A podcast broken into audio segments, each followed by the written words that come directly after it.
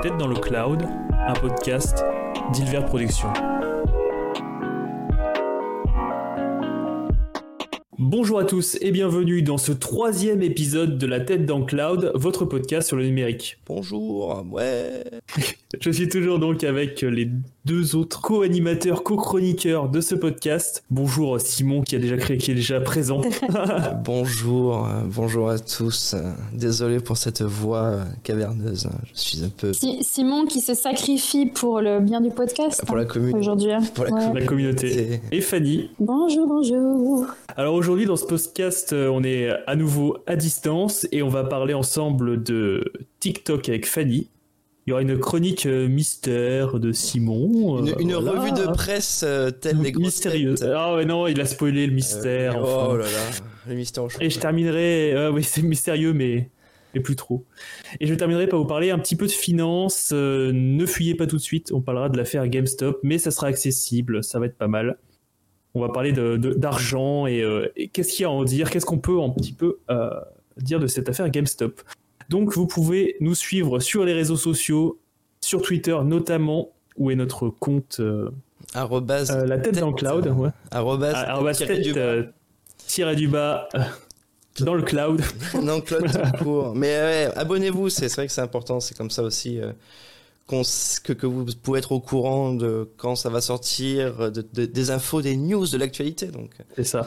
On a également un Discord, donc, dont le lien sera euh, dans la description. Donné dans la description sur notre Twitter justement. Et euh, on est euh, diffusé globalement sur Spotify, Deezer, Acast, Apple Music, je ne sais pas.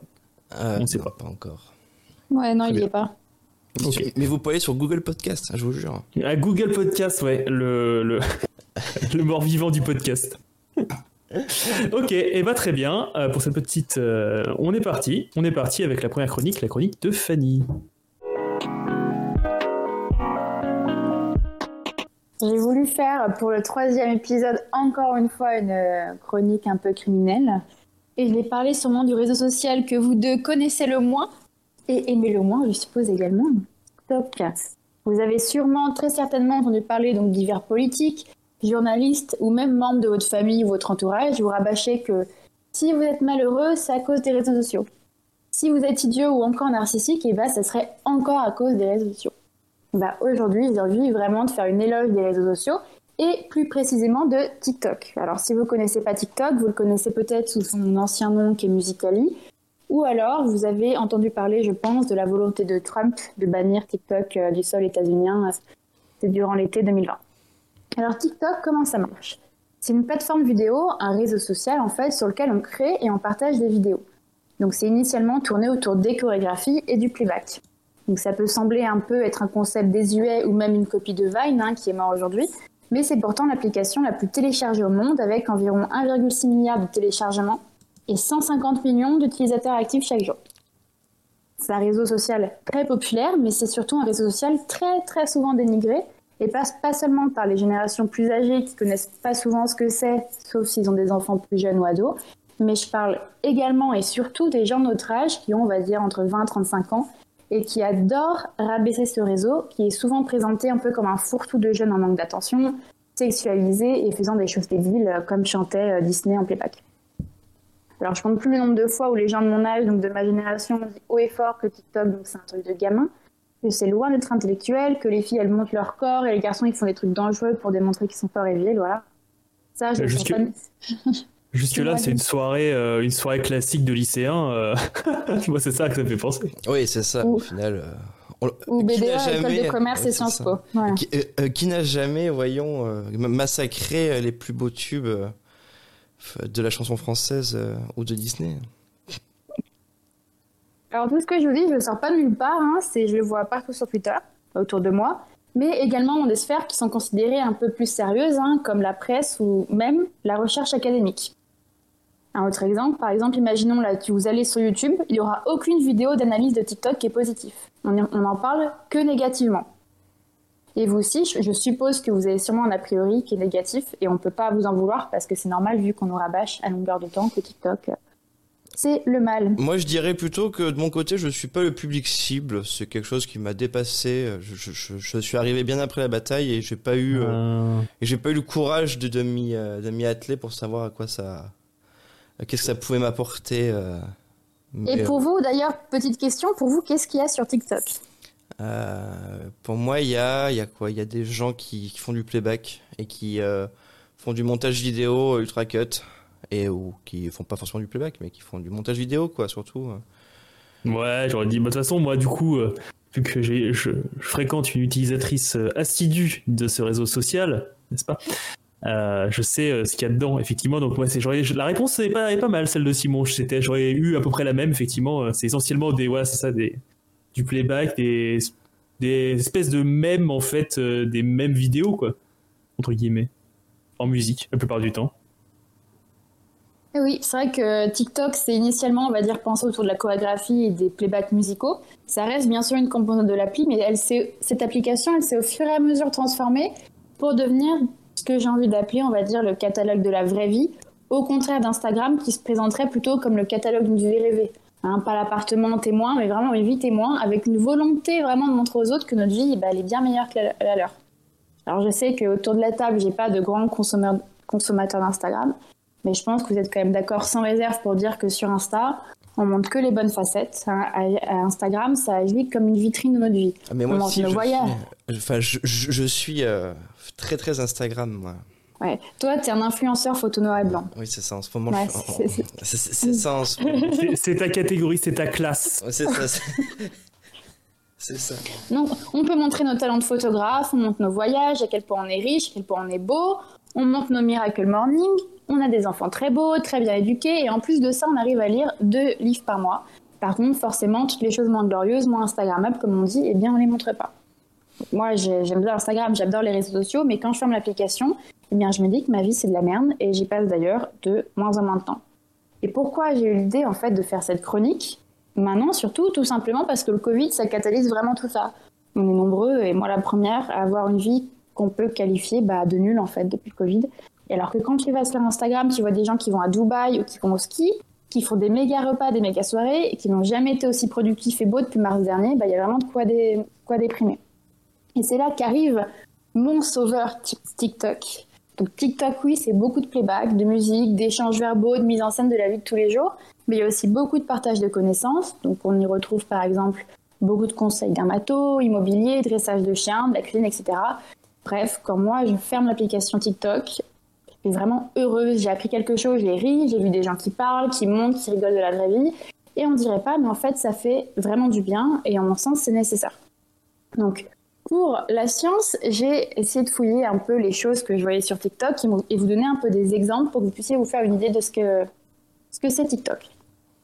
Par exemple, on a beaucoup parlé de burn-out parental ces dernières semaines parce que le phénomène s'est quand même assez intensifié avec les confinements successifs, mais aussi avec Instagram qui a catalysé tout ça. Pourquoi? Parce que quand les, parents ils vont sur Instagram, ils voient toutes ces familles présentées comme parfaites, alors que eux, bah, ils en peuvent plus, ils culpabilisent et c'est un cercle vicieux leur enfant est crise, ils n'écoutent rien, ils veulent pas faire l'école à la maison, et en, retour, ils t'empêchent de bosser et prendre du temps pour toi. Alors que si, et quand tu vas sur TikTok, tu vois vraiment l'envers du décor. C'est ça qui est présenté. C'est pas la vitrine comme ça peut l'être sur Instagram, mais c'est très tourné à l'autodérision, à l'humour. Tu vois des enfants hurler, des parents pleurer de fatigue, mais c'est tourné à l'humour. Hein. C'est pas non plus euh, dramatique. Ils trouvent des solutions un peu alambiquées pour calmer, occuper leurs enfants, et ça fait vraiment du bien de sortir de ce carcan vraiment de, parents parfaits. Et ça fait du bien aussi et surtout de voir des parents qui sont aussi présentés comme des humains. Ça peut sembler anodin, mais ça vaut pour tous les parents et surtout les mères. Hein. Une fois par an, ils sont plus considérés comme des hommes et des femmes, mais euh, comme des parents dont le seul objectif, ça serait bah, de sacrifier euh, toute leur vie pour leurs enfants. Mais non, les parents, ils existent en tant qu'humains, ils ont le droit de plus en pouvoir et c'est normal. Et c'est très tourné à l'autodérision sur TikTok et c'est très intéressant et déculpabilisateur. J'ai un autre exemple que j'ai trouvé incroyable, notamment par rapport aux états dépressifs dont je n'avais jamais vu parler sur les réseaux sociaux de cette manière. Donc sur Tumblr, il y a quelques années déjà, on parlait énormément de dépression, mais c'était très glamourisé. Je ne sais pas si vous connaissiez et fréquentiez Tumblr à l'époque, mais c'était très glamourisé et c'était donc très dangereux à mon sens. Et là, tu vois des gens sur TikTok témoigner des petites victoires face à leur dépression ou leur anxiété. et tu apprends des choses sans t'avais même pas idée. Donc par exemple, il y a des types de, types de vidéos qui sont assez communes. C'est des gens qui se filment par exemple en train de se brosser les dents pour la première fois en trois semaines, ou se laver, ou se faire à manger, jeter leur poubelle, ou faire le ménage. Et là, c'est vraiment drôle et révélateur, c'est que la première fois que j'ai vu ça, mais j'ai pas compris. Je me suis dit déjà, pourquoi tu mets autant de temps pour sortir ta poubelle ou te brosser les dents, et même pourquoi tu nous racontes ça? Et c'est vraiment en faisant ma petite enquête que j'ai compris en fait que c'est des gens qui souffraient, qui étaient malades mentalement, et qui partageaient leur quotidien, et surtout que ça faisait du bien aux autres en fait qui vivaient la même chose. Ils se sentent moins seuls parce que quand tu vois personne en parler, tu penses que bah, tu es la seule personne à souffrir et à pas réussir à faire le strict minimum. Et tu peux même en conclure ensuite que bah, c'est ta faute. Et c'est aussi bien d'ailleurs pour ceux qui n'ont jamais souffert de troubles trouble dépressifs, parce que ça leur permet également de mieux comprendre le quotidien de ces personnes-là. Alors tous ces exemples donc de vitrines, on va dire, de la vraie vie hein, sur TikTok, et ben, je trouve ça bien, et même super bien. Et pourquoi? Parce que en rendant visible ce qu'on a voulu pendant longtemps caché, ou par autocensure ou par tabou, eh bien, on rend ces choses-là réelles. Oui, des parents qui galèrent, ça existe, et ça concerne tout le monde, toutes les classes sociales, et pas seulement les plus défavorisées, comme on aurait pu le penser, et moi la première. Euh, oui, la dépression, c'est autre chose que pleurer dans le noir en écoutant, Taylor Swift. Oui, la dépression, euh, ça peut euh, faire en sorte que tu te laves pas les dents pendant trois semaines, voilà. Donc là, je parle de sujets sérieux, et la volonté de la chronique, vraiment, c'est d'aller un peu au bout des choses, et ça rend mes paroles un peu sérieuses. Mais tout ça, c'est tourner à la, la dérision, sans en vider le sens, donc traîner sur TikTok, c'est très drôle, donc euh, genre, je, je aux éclats, mais c'est aussi très instructeur. Et c'est là tout mon point. TikTok, c'est moquer, décrédibiliser, car c'est un public qui est majoritairement jeune, hein, et c'est bien connu, bien sûr, les jeunes sont bêtes, donc ça sert à rien de regarder ce qu'ils font. Et c'est en pensant comme ça qu'après, on se retrouve avec des journaux ou des articles scientifiques qui parlent de TikTok et des réseaux sociaux en général comme un endroit où on se fout à poil on chante du Disney, et qu'on voit pas tout le reste qui est quand même incroyable et qui ouvre des questionnements sociaux qui sont très intéressants. Plus sérieusement, donc j'ai voulu quand même faire les choses bien. Pour cette chronique, j'ai recherché un peu la manière dont on parle des jeunes et des réseaux sociaux dans la recherche. Donc là, juste avant, je vous ai parlé plus de comment on en parle sur les réseaux sociaux, dans mon entourage ou euh, même dans la presse. Là, j'ai vraiment regardé ce qu'en pensait la recherche. il y a trois points qui ressortent. Alors les jeunes seraient plus déprimés, antipathiques et narcissiques que les précédentes générations, et tout ça à cause des méchants réseaux sociaux. Alors, ça peut vous sembler un peu incroyable, vous qui avez euh, un peu grandi quand même avec Internet. Mais c'est qu'à partir des années 2019-2020, on voit qu'il y a un tournant. Il y a cette nouvelle génération de chercheurs, en fait, qui commence à aller à l'encontre de ces postulats. Et je vais vous, vous euh, raconter un peu ce qui en ressort principalement de leur côté. Alors déjà, en ce qui concerne la dépression. Alors selon ces nouveaux chercheurs en sciences sociales, si les jeunes générations elles sont déprimées, ça serait davantage à cause du changement climatique, l'incapacité à trouver du travail et les inégalités économiques qu'à cause des réseaux sociaux. Bon, ça semble évident, mais Ensuite, bah, les jeunes ne seraient pas si antipathiques que ça. Et on voit d'ailleurs beaucoup plus de tolérance vis-à-vis des minorités de la part des générations plus jeunes. TikTok, bien sûr on parle de TikTok ici, c'est notamment un lieu de repli, on va dire un safe place, comme on les appelle en outre Manche. C'est un lieu d'acceptation de nombreuses personnes, notamment intersexes ou transgenres par exemple. Et à première vue, de ce que j'ai vu, il n'y a pas eu tout d'invisibilisation euh, d'une part de la population. D'ailleurs, c'est assez drôle, mais au final, ceux qui semblent le plus invisibilisés, c'est les hommes blancs hétérosexuels euh, cisgenres, là, pour euh, dans la caricature. Et enfin, pour le narcissisme. Alors, TikTok, c'est un lieu, on va dire, qu'on peut appeler d'acceptation de soi, une application, je sais ce que vous allez me dire, qui n'échappe pas aux dérives habituelles des autres réseaux sociaux, avec cette envie et ce besoin, on va dire, qui est parfois viscéral, hein, de se montrer, de prouver aux autres qu'on existe mais on y trouve aussi beaucoup de physiques et caractères singuliers qui sont acceptés et regardés avec beaucoup de bienveillance. Il y a énormément de partage, c'est très bienveillant comme application. Donc, je vous ai parlé de la manière de documenter la dépression il y a quelques minutes. Eh bien, sous la vidéo de la jeune femme qui se brossait les dents après trois semaines, dans les commentaires, on retrouve surtout, pour ne pas dire que, des gens qui la félicitent, qui lui disent Ah, mais je ne savais pas que c'était un symptôme de la dépression, je comprends mieux certains de mes comportements, etc., en la remerciant. Là, enfin, j'arrive au point qui est pour moi ce qui ressort le plus sur TikTok, c'est la politisation des jeunes. La manière dont cette nouvelle génération qui arrive, elle est politisée, les Gen Z, comme on les appelle, hein, bien plus que nous l'avions été, et à quel point ils parviennent vraiment à utiliser ces nouveaux outils Internet pour faire évoluer notre vision du monde, en faisant tomber tous ces tabous par l'humour, et même au final agir politiquement, que ce soit consciemment ou inconsciemment. Alors là, je vais prendre un exemple que j'adore. Je pense que c'est un des événements que j'ai préféré en 2020 qui a vraiment clairement sauvé mon année c'est le meeting de Trump qui a été gâché par les fans de K-pop. Ça fait un peu épisode de South Park. Je sais pas si vous avez entendu parler de ça. oui, c'est passé quoi? Très South Park. Mm. Alors pour vous dessiner un peu le tableau, en juin 2020, il y a Trump qui avait prévu de, un meeting à tout cela pour sa campagne présidentielle. Et il clamait haut et fort sur tous les plateaux télé qu'il y a près d'un million de personnes qui voulaient réserver leur place au sein de ce meeting-là. Et il avait même envisagé de changer de lieu pour la tenue de son meeting, qui contenait initialement 20 000 places, pour aller vers un, un stade de 40 000 places. Vraiment tellement les gens, ils étaient intéressés euh, par lui, quoi. Et là, quelle ne fut pas sa surprise de voir qu'au final, il y a seulement 6 000 personnes qui sont venues. Yes. Et forcément, il y a énormément de photos sur Internet où on le voit, euh, lui, en train de faire son discours, et devant lui, il y avait que des chaises vides. Incroyable. Alors, qu'est-ce qui s'est passé? Donc, des membres de la communauté de fans de K-pop, donc K-pop, c'est de la pop coréenne, de la musique. Donc, ils sont actifs sur TikTok. Ils ont fait exprès de réserver énormément de places à ce meeting sans avoir l'attention de s'y rendre, afin d'humilier ensuite Trump avec un stade vide. Ça, c'était assez euh, incroyable. Alors oui, c'est sûr, TikTok, il y a énormément de dérives de gros problèmes, notamment liés à la surexposition des jeunes et la pédophilie, qui sont des sujets extrêmement graves. Mais ça, c'est un autre sujet. C'est déjà bien comme on, communique déjà bien dessus. Et puis, euh, c'est pas moi qui vais sauver le monde. Mais je vais dire quand même quelque chose de bête évident. Mais TikTok, bah, c'est un outil. Et en voyant qu'une phase de son utilisation, on oublie et on invisibilise des sujets d'études qui sont passionnants et qui sont quant à eux plutôt optimistes. Du moins, à mon avis, euh, c'est vrai que lever une certaine autocensure et tabou autour d'innombrables sujets de la vie de tous les jours, et bah, bah ça fait du bien, quoi. Et on va voir, je vais voir ce que vous, vous en pensez. Qu'est-ce que, sincèrement, entre nous, qu'est-ce que vous préférez voir comme, comme contenu? Est-ce que vous préférez voir vos amis qui vivent un mariage parfait, qui arrivent à lire 5 livres par mois tout en courant tous les matins en mangeant sainement? Ou est-ce que vous préférez voir un livreur qui galère avec ses clients qui sont chiants des ados créatifs qui jouent au montage, qui jouent des montages voilà, pour créer, des parents qui trouvent des astuces pour calmer les caprices de leur enfant, ou alors des jeunes travailleurs un peu comme notre âge qui racontent le dessous des télétravail. Voilà. C'est vrai que personnellement, j'ai fait mon choix. Instagram, c'est quasiment de l'histoire ancienne pour moi, hein, comme Facebook qui m'a quitté il y a quelques années.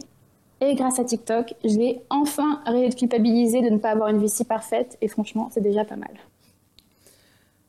Euh, super, euh, super chronique de Fanny. Donc du coup sur TikTok, plein de choses à dire. Ce réseau euh, plus social qui m'y paraît parmi ces, tous ces réseaux pas si sociaux. Des réseaux sociaux pas très sociaux. Pas très sociaux. Ok, donc en gros, TikTok, ça permet de montrer, entre guillemets, c'est un petit peu le, le, le, penchant lumineux d'Instagram, quoi. C'est la version, c'est la version normale d'Instagram. C'est, Instagram sans, le, sans les filtres, finalement. Oui, c'est ça, exactement. sans le glow-up. Ok, d'accord. Bon, bah, ça marche. Euh, qu'est-ce que t'en penses, toi, toi, Simon, tout ça bah, Spécialiste des, c'est notre spécialiste sur le plateau des réseaux sociaux. Expert, expert. Je suis expert réseaux sociaux. Je suis le expert.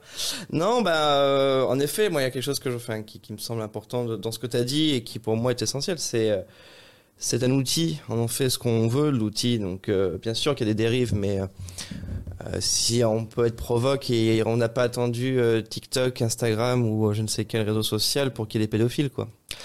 Donc, euh, au final, c'est un outil comme un autre. S'il y a des gens qui l'utilisent à très mauvais escient et même voilà quoi, qui l'utilisent de manière répréhensible, ben, il faut combattre, combattre les gens, pas combattre l'outil. Enfin, après. Après, comme ouais, je, je, je, suis toujours pas convaincu, mais pas convaincu au, au sens où pas par, par rapport au message qui est dit dans TikTok. C'est plus pas convaincu parce que au final, euh, mon rapport aux réseaux sociaux, euh, tout à l'heure j'en plaisantais avec Instagram, mais je l'utilise Instagram vraiment comme une logique de, de photo, enfin de, de photographie. C'est-à-dire que je vais vraiment suivre des photographes pas euh, le, côté influenceur d'Instagram, c'est des choses qui me dépassent totalement. Ouais, tu recherches pas le contact, le partage particulièrement? Non, non, non, clairement, de temps en temps, si, quand je suis avec des copains ou ma compagne et qu'on a envie de partager quelque chose aux gens, mais c'est pas forcément, tu vois, le quotidien. Moi, mon quotidien, c'est plus de voir des, photos de photographes professionnels. Ou parce qu'avant j'utilisais Flickr, que Flickr plus personne n'utilise, donc je suis sur Instagram, quoi. Enfin, donc j'ai pas. ça existe encore, ça. L'évolution des outils, quoi. Mais du coup, ouais, tu, tu, Fanny parlait de, parler de Vine, et du coup je me dis, est-ce que finalement c'est pas une transition, euh, une transition de Vine euh, sur TikTok aussi, une partie des, Non, après Vine, il y avait quand même. Enfin, je pense qu'il y avait un autre délire dans Vine. C'était. Euh, mais c'est enfin, c'est peut-être après une question de contexte, mais Vine, c'est arrivé, c'est arrivé quand même bien avant où les gens qui ont utilisé Vine, c'était des gens qui avaient jamais utilisé Internet avant. C'est des gens qui, clac d'un coup, il y a des réseaux sociaux qui arrivent, ils, ils utilisent des outils. Les gens qui utilisent TikTok, c'est des jeunes qui sont nés déjà avec Internet et les réseaux sociaux partout autour d'eux. Donc, euh, en, gros, Vine, c'était une plateforme de boomer, quoi, c'est ça? Bah, Aujourd'hui, ça, ça pourrait être comme ça, mais c'était génial parce que c'était un laboratoire, Vine, un vrai laboratoire. Euh, là, au TikTok, il est déjà, dès le départ, c'était professionnalisé. Après, les gens ont pris des directions différentes et tout, c'est ça qui est bien. Mais euh, pour finir, moi là-dessus, euh, je sais plus exactement quand tu euh, parlais de, au tout début, là, tu sais, de, de, de, de, se prendre en vidéo en train de faire du playback de chansons de Disney ou je sais rien. Euh, combien d'entre nous, euh, s'ils avaient eu euh, accès à autant de, de, réseaux sociaux et d'outils de montage quand ils avaient 12, 13, 14 ans, aujourd'hui, 10 ans, 15 ans après, on n'aurait pas honte, quoi. Tu vois, euh, oui, c'est ça. Bah, heureusement, part, oui. tectonique, il n'y avait pas TikTok. C'est vrai. Oh putain. Mais on l'aurait tous fait. On l'aurait. C'est vrai qu'on l'aurait tous voilà, fait. c'est ça au final. Donc, euh... et ceux qui oui, l'auraient pas fait, c'était euh, les trous euh, rebelles de la classe qui voulaient être différents, tu sais. Mais au final, c'est juste qu'ils, c'est juste qu'ils étaient trop timides pour l'utiliser. Mais tout le monde l'aurait fait, évidemment. Enfin, il faut être conscient de ça, quoi. Donc... C'est assez drôle. Ça me fait penser, Hugo. Tu parlais de Vine. Et j'ai regardé où en était Vine euh, il y a quelques semaines et ils ont recréé une application qui s'appelle Byte avec un Y. Et eux-mêmes, donc ils ont un gros complexe par rapport euh, euh, à TikTok, hein, clairement, parce qu'ils se sont créés en opposition à TikTok. En disant, ah non, nous on n'est pas des gamins, on n'est pas aussi débiles, on fait un truc de millennials, on est des gens créatifs et intelligents, nous sommes des bobos, nous lançons Byte. Yes. nous sommes. Euh, bon, bref, je, je, là j'ai failli, j'ai failli, je me sens sûr avant de dire des conneries. Non, mais c'est vrai que ça m'étonne pas. Ok, d'accord, bah, en fait, j'avais, j'avais du mal, je pensais que Vine était mort et qu'il y avait une transition vers TikTok, mais en fait, pas du tout. Vine euh, est mort et laissant, euh, laissant tous les Viners, j'ai envie de te dire, orphelins. Et c'est autre chose qui est apparu dans TikTok. Mmh. avec euh, avec une, direction artistique entre guillemets euh, différente quoi, un, façon de s'exprimer euh, différente. Ouais, ouais. Après, j'ai pas fait un tour, mais là, ce que j'ai dit, c'est un peu une caricature, mais à peine, hein, vraiment, quand tu vas sur leur page, dans les interviews qu'ils font, ils disent clairement que eux, ils aiment pas les trucs de gamins, qu'ils veulent des trucs d'adultes. Au secours. Voilà, c'était assez drôle. Au secours. Mmh. Donc ça m'a pas donné envie de les rejoindre. Oui, bah, je comprends. je, je comprends. Après, euh, tu vois, au final, euh, euh, c'est quoi la différence majeure aujourd'hui entre TikTok et Facebook et Instagram, si ce n'est que pour l'instant, il n'y a pas encore les parents dessus. Mais vous allez voir. Oui, c'est ça. c'est un peu ça, effectivement. Non, mais vous allez voir, d'ici 2-3 ans, maintenant, ça y est, il y a tout le monde qui commence à, y aller dessus, et tant mieux pour l'application. Hein, mais là, oui, je lui donne 2 ans pour que les parents commencent à vraiment, tu sais, s'y imposer dessus. Et du coup, euh, les, la nouvelle génération d'adolescents trouvera un autre moyen de s'exprimer sur un autre réseau, avec un autre outil. Je pense qu'il y a mhm. aussi ça, tu vois. Et euh, par contre, tu vois, ce qui, ce qui m'étonne, mais en, bien, hein, c'est euh, justement euh, que la, le, le, dialogue soit beaucoup plus ouvert, peut-être qu'il y a quelques années, en effet, sur des problématiques comme la dépression ou, ou autre, quoi. Euh, c'est un petit peu là, c'est leur radio libre à eux. Ouais, bah, je pense qu'il y a de ça. il, y aura de ça, quoi. Mais, mais ouais, euh, moi, je, ce que l'on retient, c'est ça. Hein, c'est un outil. Après, euh, à toi, à moi, à nous, euh, d'en faire ce qu'on veut de l'outil, quoi. Tant que, enfin, tant qu'à faire. En faire. De toute façon, à partir du moment où la plateforme entre guillemets sera, voilà, elle est tellement énorme que c'est difficile de dire qu'elle est pas mûre, mais qu'elle sera à la, au, au, bout de son développement. Effectivement, on va retrouver tous les gens qui viennent d'autres médias et qui viennent, qui viennent faire leur beurre entre guillemets dessus. Bah ouais. Je pense que c'est un petit peu la destinée aussi de Twitch qu'on devrait voir arriver là d'ici 2-3 ans. Euh. déjà qu'on commence à, toutes les chaînes de télé françaises commencent à s'y intéresser parce que Samuel Etienne est dans la est dans et dans le truc. Moi, je vois un petit peu ça. C'est un petit peu euh, parce que dans ma super chronique mystère, euh, ça en parle. Ah, entre The, chronique, The Chronique Mystère. Mais c'est assez drôle. C'est assez drôle de voir tous les acteurs un peu plus tradis essayer de venir sur Twitch. Pour moi, dès que j'en vois un, je swipe en haut, c'est-à-dire que je vais pas assez de vidéo parce que hmm. clairement je viens pas pour hmm. voir la police nationale me faire un tuto. Je sais pas si vous avez vu. Non, sur TikTok, tu veux dire Oui, sur, sur, Oui, oui, voilà. Et puis le gouvernement aussi qui voulait aller, euh, qui veut aller à la rencontre des jeunes sur TikTok. Et à partir du moment où tu commences à avoir le gouvernement sur ton réseau social, c'est que, c'est que le réseau social, c'est quoi, ça commence à être compliqué. Oui, j'avais vu euh, une offre d'emploi sur LinkedIn. Ils cherchaient euh, graphiste, euh, designer, euh, journaliste euh, pour TikTok pour la police nationale. C'est toujours à la pointe. Ils sont à la pointe. Voilà. Ils sont à la pointe. Moi, j'aime bien ce côté aussi euh, rassemblement entre guillemets de communautés qui font, euh, qui font, qui font, euh, qui ont des actions un petit peu militantes.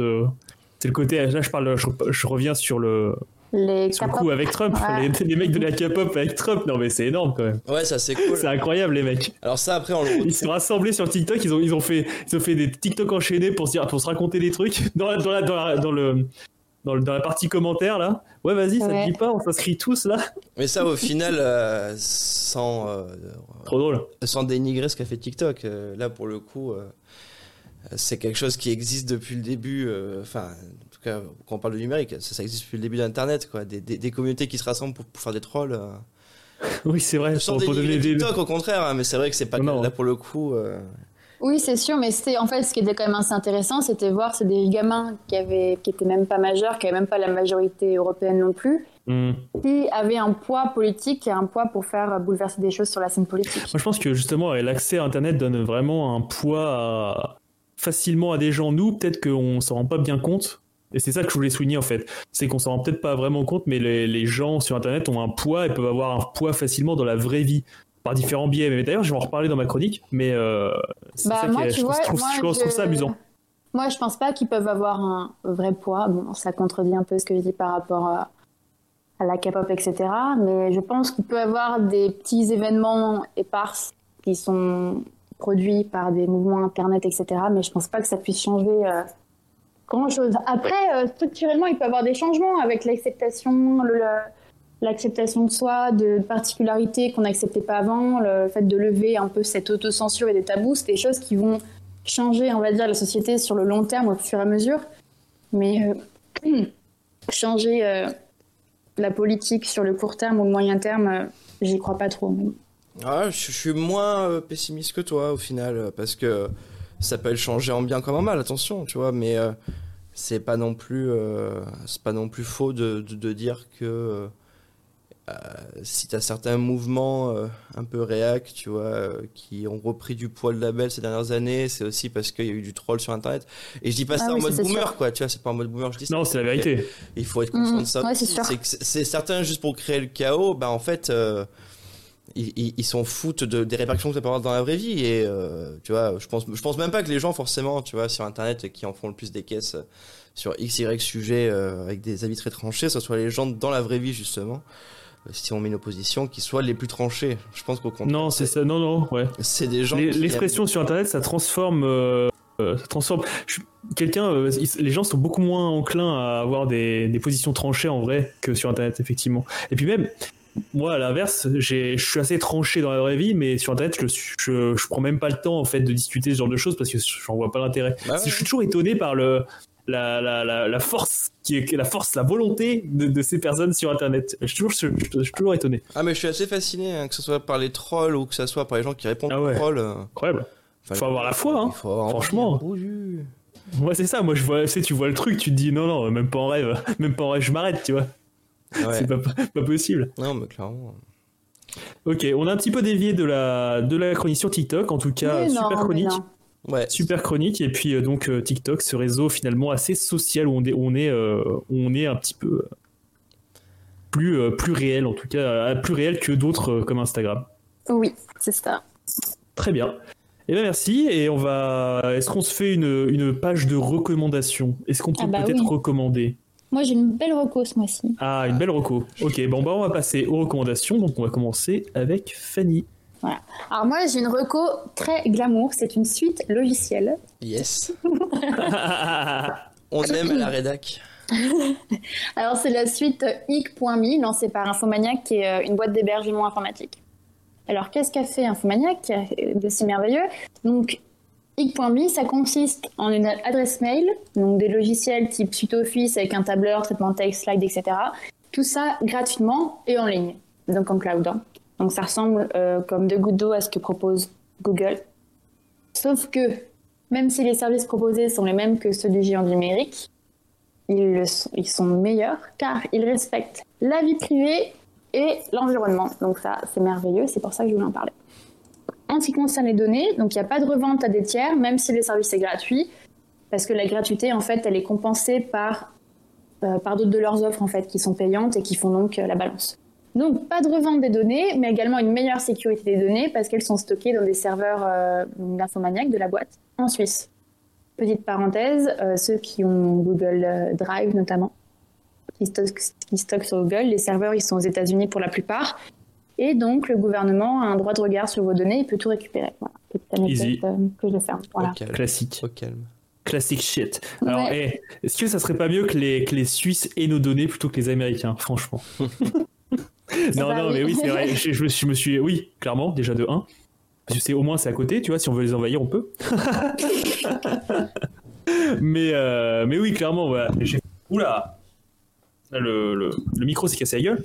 Euh, oui, oui, moi aussi, je me suis fait une, une, une boîte mail sur, ce, sur cette plateforme. Moi, je trouve que c'est intéressant, effectivement, euh, d'avoir, de sortir un petit peu euh, des, euh, des gros, Oui, des- gros fournisseurs des- d'accès, entre guillemets, Ouais, de, de, de traduits, plateformes.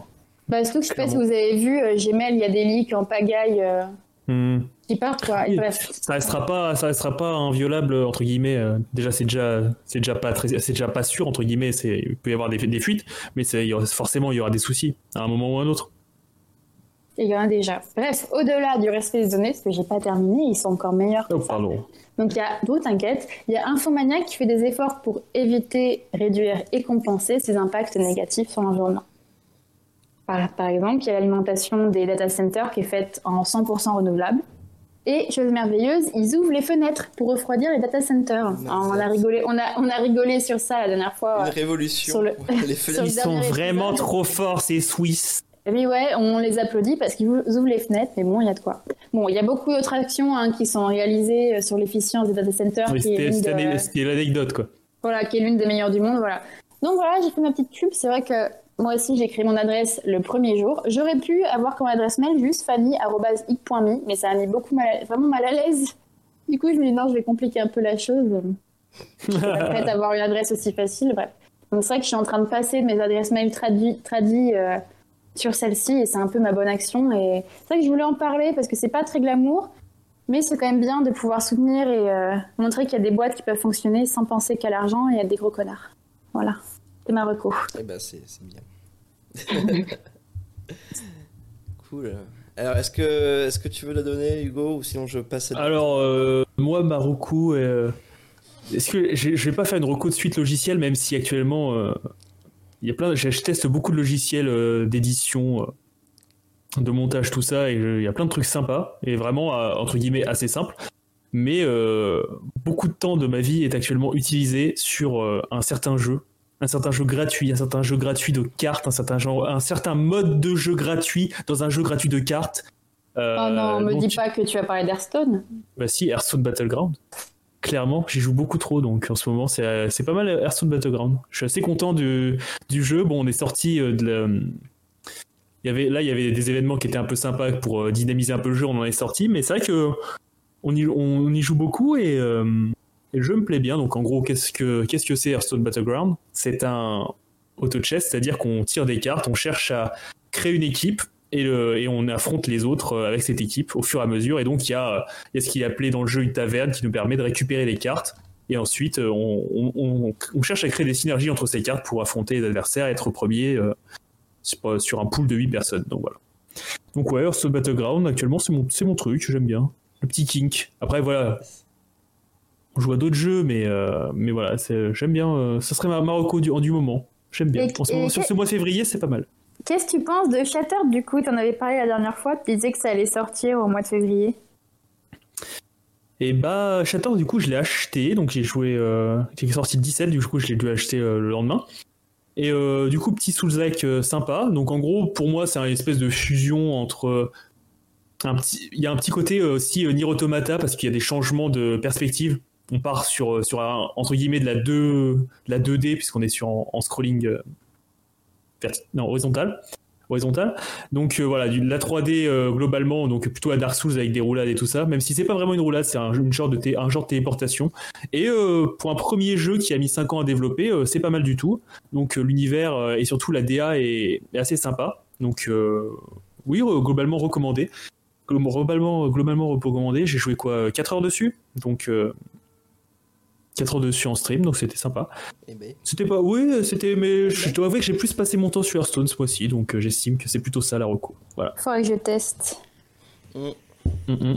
Il nous reste Simon pour la dernière recommandation. la meilleure pour la fin. Je, vais encore parler BD parce que là, avec tous vos zinzins électroniques, vous voyez, la vraie vie, elle se trouve dans les livres. Le vrai réseau social, ouvrez un livre. Non, je... au secours. non, non, Mais, je vais vous parler d'une BD encore, euh, voilà, comme tous les mois, une, ma BD du mois. La Rocco BD. La Rocco BD, c'est ça. Donc là, ce coup-ci, c'est une BD qui s'appelle Blanc autour, euh, qui a été écrite par Wilfried Lupano euh, et dessinée par Stéphane Fert, et qui raconte en fait l'histoire de ce qu'on pourrait qualifier comme la première école noire aux États-Unis, de jeunes filles noires qui en fait c'est une histoire vraie qui raconte donc euh, la, vie de l'institutrice Prudence Crandall, je sais pas comment on dit, qui a, été, euh, qui, est vraiment un symbole dans la lutte euh, pour l'abolition de la ségrégation. Et ça se passe en 1832 dans, dans le Connecticut, où en fait elle décide d'accueillir des enfants noirs dans son école. Voilà, l'esclavage en soi est fini, donc elle, bah, elle, n'y voit pas d'inconvénient. Sauf que la population euh, blanche euh, voit ça d'un mauvais, mauvais œil. Euh, d'un très mauvais œil, voilà, ils n'ont pas envie que les Noirs s'instruisent, pour eux c'est quelque chose de mal. Et qu'à cela ne tienne, elle, elle dit bah non, voilà, il faut, il faut que tout que blanc, noir, toutes les jeunes filles aient la même instruction. Et en fait, bah, tous les blancs vont, tous les habitants de la ville vont enlever leurs enfants, il ne va rester que des noirs. Et elle va dire bah écoutez, tant pis, bah, on va continuer quand même. Et ça va devenir un symbole, ben, justement, de la sorte de résistance contre euh, la ségrégation. Parce qu'il y a eu une période dans le nord des États-Unis où même si dans ce nord-là, euh, l'esclavagisme était interdit, la ségrégation était encore très forte. C'est-à-dire que euh, c'était deux choses assez, assez différentes. Et donc voilà, c'est toute cette histoire, ce combat, c'est fait de manière, c'est dessiné merveilleusement bien. Stéphane Fert est un, un auteur, mais fafou, fabuleux, je n'ai pas les mots, je m'arrête de parler tellement c'est beau. Et, euh, et Wilfried Lupano, c'est un scénariste de génie qui a fait un nombre de BD euh, infini, euh, des titres comme Les Vieux Fourneaux euh, récemment qui cartonnent encore, même si les derniers tomes sont moins, moins fous, mais les premiers sont extraordinaires, Azimut avec André, enfin bref, tout est parfait. Et puis bah, comme ça, c'est l'occasion d'en apprendre un peu plus sur des figures, bah, au final, une figure qui s'est retrouvée par la force des choses, euh, voilà, euh, la figure de, de, la résistance, on va dire, de, l'école publique. Elle, euh, elle avait aucun, aucune volonté particulière à être quelqu'un qui se montre, quoi, mais elle se retrouvait. Ouais, elle faisait, juste son truc, quoi. Bah, elle, voilà, pour elle, il n'y avait pas de, Il fallait faire les choses comme il fallait faire les choses. Et bah, pour la petite histoire, au, final, ça quand même en tant qu'historien, il faut bien que je finisse là-dessus, mais c'est ce qui, euh, historiquement, c'est un peu bah, le déclencheur euh, dans l'école publique euh, de, cette acceptation qui a mis du temps, hein, parce que là on est dans les années 30, 1830, et plus d'un siècle après, en 54, on a l'arrêté qui déclare... Ah oui, ça a mis un petit peu de temps, eh effectivement. oui, mais c'est malheureux, mais il a bien fallu que ça il commence quelque part. Il fait que ça commence et du coup il y a l'arrêté, c'est en 54, je ne sais plus exactement le, le, nom en tête, mais qui en fait déclare que la ségrégation, la ségrégation raciale n'a pas lieu d'être, est inconstitutionnelle dans les écoles publiques. Et euh, on va dire, euh, les historiens considèrent que tout part de là, quoi, on va dire, enfin, d'un siècle avant, euh, de, de, Prudence Crandall, qui a, qui a été la, la, personne qui a allumé la mèche avec ses décisions. Donc voilà, je vous invite à le lire. Vous allez apprendre plein de choses et vraiment vous allez, vous allez vous régaler parce que le dessin est magnifique de toute façon. Et puis voilà, même si vous êtes raciste, achetez-la, comme ça vous aurez des beaux dessins, et puis c'est pas grave, ça, ça Vous aurez des beaux dessins et ça, ça va vous instruire. Voilà. Donc c'est édité, c'est édité chez, chez euh, Dargo, et euh, ça coûte une vingtaine d'euros, mais il y a 140 pages, donc euh, il y a de quoi faire. Ça, coûte, ça coûte une vingtaine d'euros, mais il y en a beaucoup. vous en avez beaucoup pour ce prix-là. Entrée plat dessert. Entrée plat dessert. Ok, bah super. Super Rocco. Et eh bah écoutez, je crois que ça vient clore superbement, magnifiquement, je dirais, euh, cette euh, page de recommandation. Et on va tout de suite passer sur la deuxième chronique, la deuxième chronique euh, de Simon. C'est ça. Alors, je me suis pris aujourd'hui, je tente un, nouveau format de chronique. Je, pique tout, attention, hein, je, pique tout au Floodcast qui a tout piqué aux grosses têtes. hein, je, je suis pas du tout original. Mais voilà, je vais vous, en fait, ça va être une, une forme de quiz. Comme disent les boomers, le quiz. Donc, Voilà, je vais vous poser des questions sur des articles que j'ai lus. Voilà, et pour, vous allez devoir essayer de deviner euh, de quoi parle l'article. Et puis comme ça, après, je vous raconterai un petit peu euh, ce que j'en ai lu. Ok. Donc le, le premier article qui date, euh, qui date, qui date, euh, évidemment j'ai plus la date, c'est bien. C'est le 15 février, donc c'est assez récent, dans Futura Planet. Oh putain. Eh, alors il y a, euh, voilà, disons que des. Euh, alors la question que je vais vous poser c'est, à votre avis, il y a des euh, chercheurs de l'université de l'Indiana, donc de Purdue dans l'Indiana aux États-Unis, qui ont, réussi quelque chose. C'est en rapport avec le jeu vidéo qui ont euh, réussi euh, à faire jouer, euh, à, faire jouer, euh, on va dire quel- quelque chose, mais il faut pas le prendre au sens euh, que c'est un objet, mais quelque chose qu'on n'aurait jamais imaginé en pouvoir jouer, euh, en tout cas des jeux vidéo. Ah, c'est pas. euh, Ah, je... Fanny, c'était une idée, moi. Moi, je pense que je vais être assez chaud. Non, je sais pas, ils ont pas acheté des espèces d'électrodes sur le cerveau d'un humain, d'un animal, et rien qu'avec la pensée, ils pouvaient bouger euh, le bonhomme dans le jeu. Non, il n'y a pas d'histoire d'électrode. Mais c'est pas. euh, Ils ont fait jouer des animaux. euh, des animaux. oui, ils ont fait jouer des animaux et c'est des singes, non? Alors c'est pas des singes, mais euh, Ah, c'est pas des singes. c'est pas des singes. Des corbeaux, des corbeaux? Non, ça ça n'a pas de plumes. Ça pas de plumes. Est-ce que ça a des poils Ça, oui, ça a des poils. Ça, ça, ça- ça- Des cochons Et oui, des cochons, bravo. Voilà, mais qui est fort. Et oui, Ah, Ça me disait quelque chose. il y a des cochons, des, chercheurs de l'université de Purdue, donc aux États-Unis, ont, ont pris quatre porcs de deux espèces différentes et ont réussi à, à- prouver qu'ils qu'ils ont été capables d'associer le mouvement d'un curseur d'un écran à la manipulation du joystick. Et, Ah, c'est euh, marrant. Voilà, ils ont, euh, il a fallu d'abord apprendre aux cochons à manœuvrer le joystick à l'aide de leur museau, puis il a fallu leur apprendre à faire le lien avec ce qui se passait sur l'écran placé devant eux. Pour un animal, comprendre que les gestes qu'il exécute ont un effet ailleurs n'est pas une mince affaire, commente Candace Croney, chercheur à l'université de Purdue dans un communiqué. Donc euh, voilà, et par le passé, euh, il y a eu des études qui déjà montraient l'intelligence du cochon. Euh, en effet, ça fait partie de ces espèces où on sait que euh, une, elles ont une certaine forme d'intelligence qu'on peut appeler, on va dire, une, une intelligence euh, supérieure. Attention, quand je dis ça, il n'y a pas de... Je sais pas les mots techniques, s'il y a un neurologue dans le coin et un neuro... L'intelligence supérieure par rapport aux, aux autres. Ouais, c'est-à-dire qu'il est capable de se reconnaître dans un miroir, par exemple. Ou des choses comme ça, quoi. Ça, c'est pas sûr que les chats là, y arrivent par contre. Bah en fait les chats je crois qu'il me semble que l'histoire c'est juste qu'en fait on n'arrive pas à savoir s'ils s'en foutent quand ils se voient ou si justement ils ne se voient pas mais euh, Ouais, ils- font exprès pour nous faire chier. voilà je pense. Ouais, c'est possible aussi.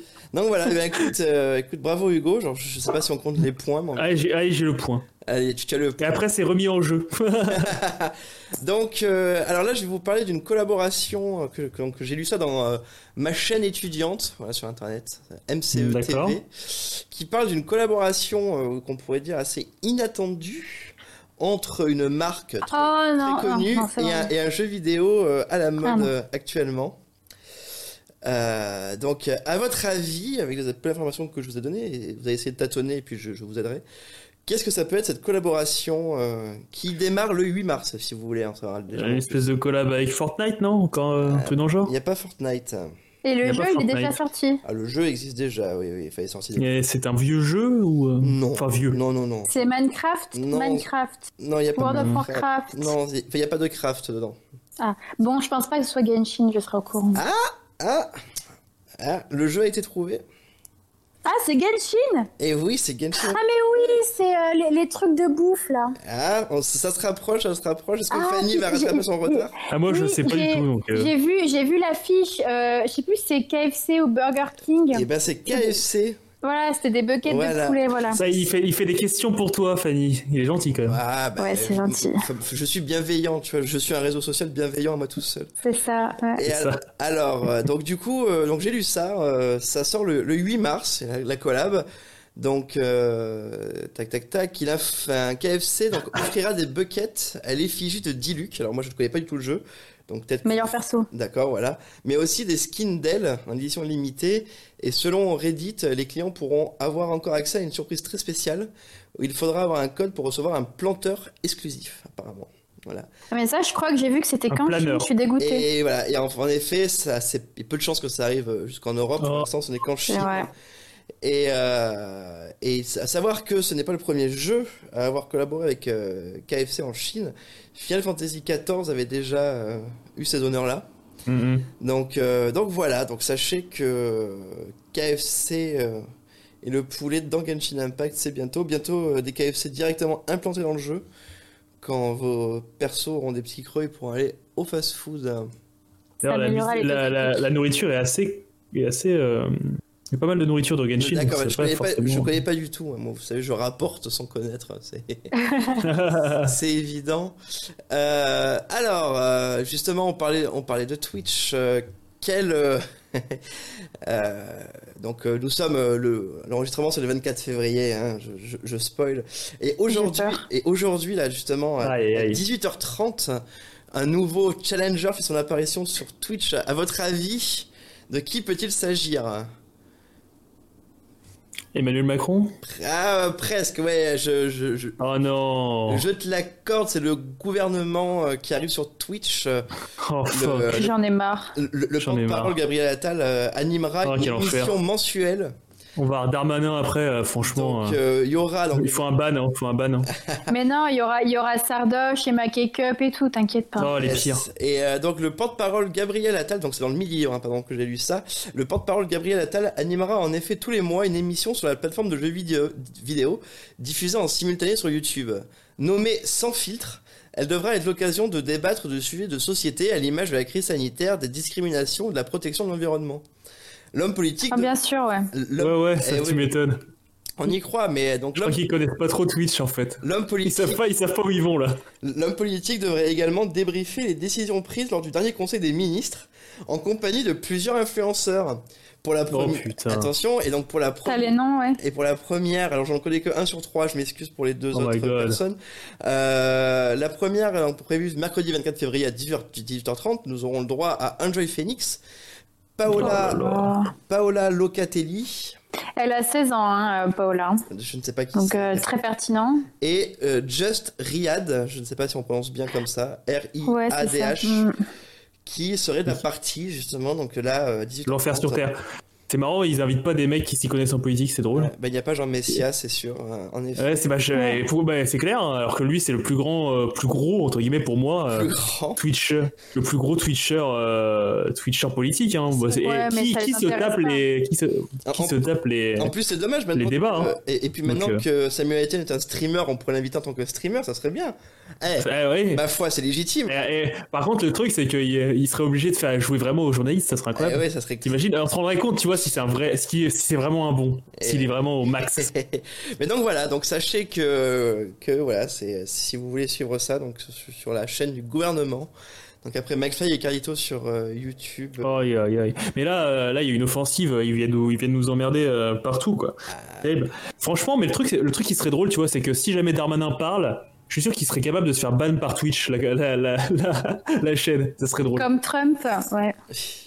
Donc euh, donc voilà pour la petite info euh, Twitchienne du Putain, c'est c'est osé, c'est osé. Tu nous, as mis, tu nous as mis une mauvaise humeur là. Ah. Ah ouais, moi je suis vénère. Mais vous Non, allez par voir, je ça- vais, euh, ça- ça- ça c'est vraiment revenir- osé. Ça va revenir sur C'est vraiment chose. osé, je trouve, non? Vous Ça, ça va revenir pas ça euh, abusé euh, Oh, comme, euh, comme ma- bail? Ma foi, vous savez. Ouais, c'est pas le Mon bon sujet de parler de monsieur. politique. Non, ouais. mais mon bon monsieur, qu'est-ce que vous voulez Après avoir fait une vidéo avec McFly et Carlito, tu sais, c'est plus ça qui, m'a- qui, qui me. C'est plus ça que je trouve bizarre. hein. Il- Oui, euh, mais est-ce que est-ce qu'il y a des précédents Je veux dire, est-ce qu'il y a déjà d'autres euh, partis, enfin pas partis, c'est pas un parti, d'autres gouvernements qui ont déjà fait ce genre de choses? Ouais, je pense. que, tu sais, c'est un truc qui va arriver hein, petit à petit. euh, Après, c'est aussi que les réseaux sociaux, ça, ça explose de plus en plus. Hmm. mais Tu vas pas demander, à... t'allais pas demander à Sarkozy de faire un truc euh, Non, mais bien sûr, c'est pas ça que je dis. Mais je veux dire, ailleurs dans le monde, est-ce qu'il y a d'autres. Oh, ça- euh, tu sais, si ça n'a pas été fait, je pense que ça va être fait. En soi, euh, je t'avoue, j'ai pas l'info. hein, j'ai pas l'info, mais je ah, mais qu'on puisse savoir un petit peu euh, quels sont les retours et comment, euh, voilà, comment ça a pu fonctionner, quoi. Peut-être que pour une fois, la France est en avance sur les Américains, qui sait. Pour les Bah, c'était milliards- un, un, un principe- chronique, hein. Sur le principe, c'est pas une si mauvaise idée, je trouve. Mais Non, le problème, bah, c'est qu'on sait bien ce que ça va, ce que ça va donner, quoi. Après, toujours pareil. Moi, je, euh, je suis quelqu'un d'assez mitigé. Peut-être qu'un jour, euh, je ferai aussi une chronique, ça c'est bien, une idée de chronique derrière la tête, sur le fait que toutes les, les, les médias, on va dire, dits traditionnels, se soient, depuis maintenant bah, 10 ans, hein, se soient implantés euh, sur les réseaux sociaux et puis que ça soit la merde aujourd'hui. J'ai l'impression que que ce soit jou- journalistes, médias et, et réseaux sociaux, c'est pas la faute qu'aux réseaux sociaux si c'est la merde pour les, pour les journaux.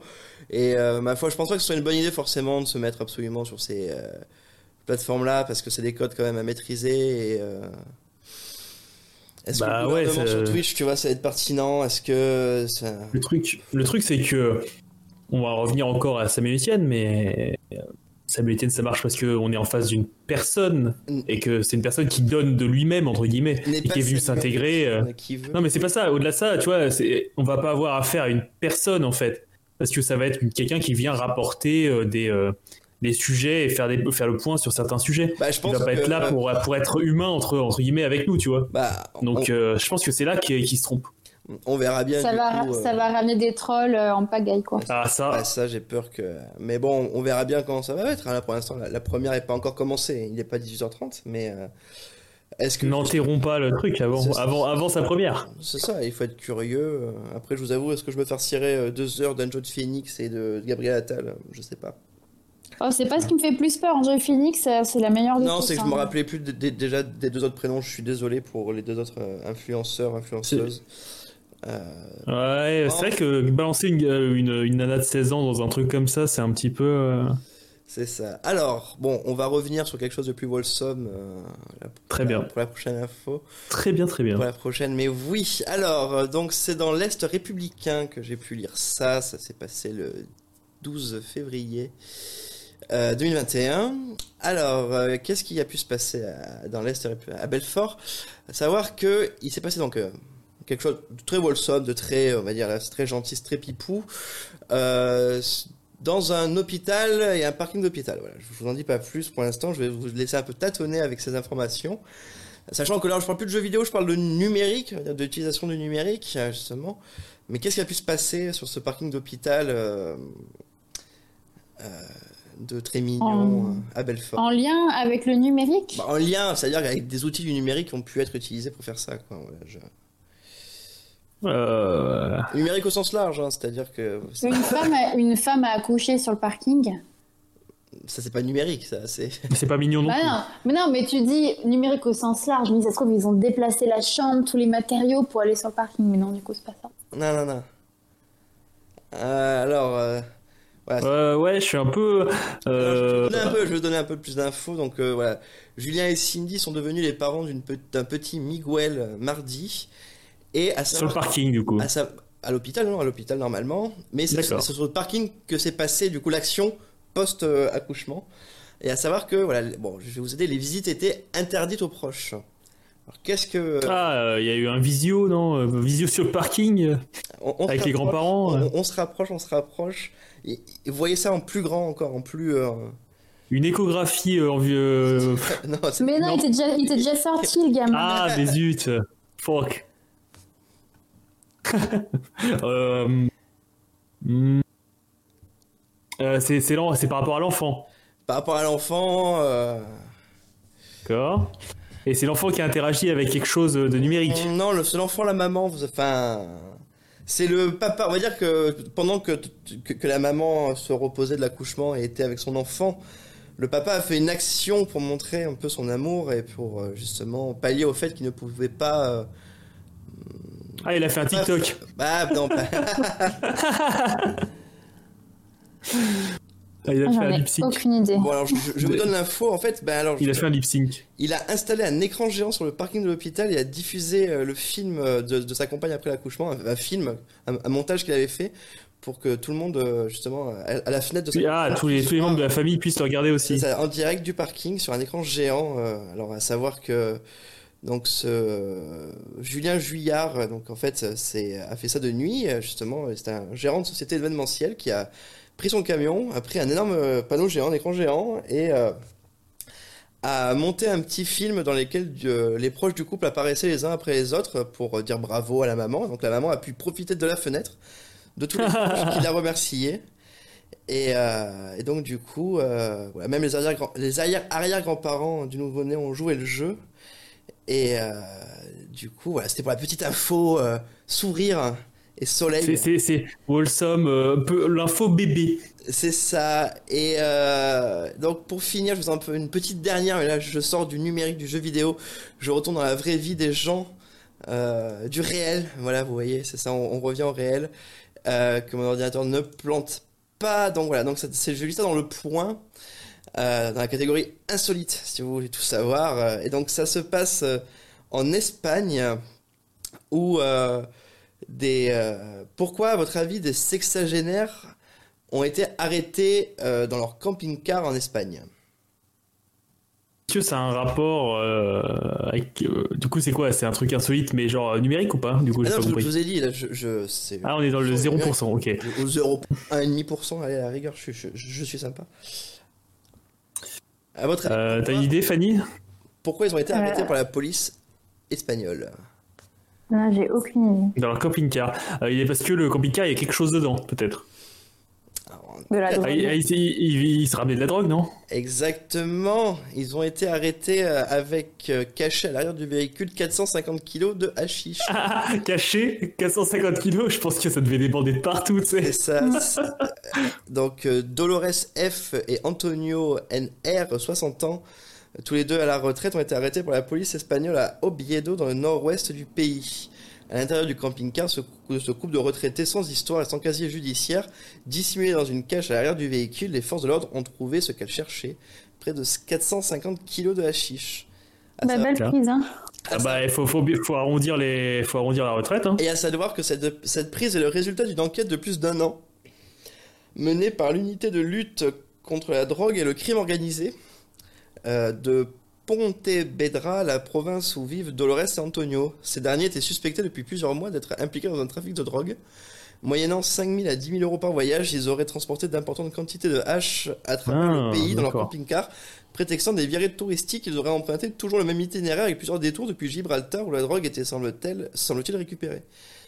Donc, euh, Bah, bravo. ah, donc que vous, Ouais, voyez- bravo. que vous verrez euh, au camping euh, ce- le petit couple voisin de retraités, méfiez-vous. Méfiez-vous, car, euh, ou alors méfiez-vous pas. Pour aller leur demander du crack pas cher, hein, les enfants. ça.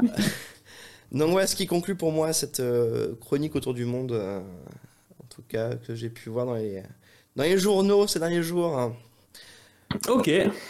Je pense Ok, ok, qu'on est ça à marche. égalité, Hugo. Oui. Ah bah oui, du coup, on a oublié les points. On va, dire, on va dire que tout le monde a gagné, voilà. Tout le monde a gagné, Ah. car vous êtes tous des gagnants, et euh, voilà, la vie c'est ça aussi. Mais parce que vous êtes des belles personnes, alors il faut que... Vous êtes des belles personnes, et ça fait plaisir. C'est ça. Ok, ok, bon, très bien. Bah, ça, ça va être la fin de cette seconde chronique. Du coup, la seule chronique qui reste, c'est la mienne. Euh, Meilleure pour la fin? Je sais pas si c'est la meilleure. On va voir si j'arrive à vous insuffler la passion, la passion de la finance, la passion de l'argent, la passion de l'argent. Passion de l'argent, ouais, mais de la finance, bof. Alors pour cette dernière et troisième chronique, on va parler ensemble un petit peu de finance, mais ça va être un petit peu plus sympa que ça, puisqu'on va parler de l'affaire qui a secoué, entre guillemets, euh, la sphère financière en ce, en ce mois de février, c'est l'affaire GameStop. C'était plutôt au début, de, au début du mois, là on est déjà bien à la fin. Mais en gros, je voulais revenir sur cette affaire parce qu'elle était assez euh, amusante et je trouvais que c'était euh, voilà, un petit peu les réseaux sociaux, euh, les, forums arrivent dans la finance et c'est ça qui m'intéressait. Donc je vais faire un petit point déjà sur comment quels sont les fondamentaux de, cette histoire en essayant de, de vulgariser au max. Donc en gros, on a des hedge funds, donc des fonds d'investissement en français, qui viennent parier sur la faillite de l'entreprise GameStop qui possède par chez nous un certain magasin qui s'appelle Micromania. Ils cherchent donc à s'enrichir sur cette faillite en shortant, c'est-à-dire en empruntant des actions à des actionnaires euh, qui possèdent des, actions de GameStop qui sont ensuite revendus. Et euh, c'est quoi l'intérêt? C'est qu'en fait, lorsqu'on short, on parie que le cours de l'action va baisser. Et si on short beaucoup d'actions, on vend beaucoup d'actions puisqu'on en emprunte et ensuite on les vend. Et donc le cours baisse et c'est en fait une prophétie autoréalisatrice. Donc je vais prendre un exemple plus simple. On emprunte une carte Pokémon à notre petit frère pour une semaine. On la vend 5 balles. On espère qu'elle vaudra moins cher à la fin de cette semaine. La semaine passe, on rachète la carte Pokémon par exemple 2 euros, et on la rend à Nicolas, notre petit frère, avec un bonbon comme intérêt. C'est à peu près comme ça que ça fonctionne, euh, un short. Donc ensuite, ce qui se passe, c'est qu'on peut racheter donc cette, euh, cette carte Pokémon dont la valeur a baissé et la rendre à la propriétaire avec une plus-value, donc qui est égale euh, pour nous à la différence, donc les 3 euros ici, puisqu'on l'a vendu 5 euros et qu'on a récupéré 2 euros. Donc remarquant cette, opération des hedge funds, et pourquoi les hedge funds ils font ça? L'intérêt de cette, de cette technique du short, c'est de vérifier si l'entreprise a, vraiment la valeur qu'elle dit avoir. Donc c'est ça l'intérêt annoncé. Ici, l'intérêt, c'était de faire une campagne de shorting contre GameStop. Et donc, euh, il y a des investisseurs particuliers qui ont remarqué cette campagne. Ils sont regroupés sur un subreddit qui s'appelle Wall Street Bets. Et ils décident conjointement de contrecarrer euh, les plans de ces hedge funds. Donc, qu'est-ce que c'est un subreddit? Donc déjà, il faut déjà vous expliquer ce qu'est Reddit. Reddit, c'est une plateforme qui regroupe de nombreux forums sur des thèmes variés. Il faut expliquer et donc un subreddit. Internet aussi, je pense. Qu'est-ce que c'est? Euh, Non, mais Reddit, tout le monde connaît pas. C'est assez, assez américain quand même. Hein.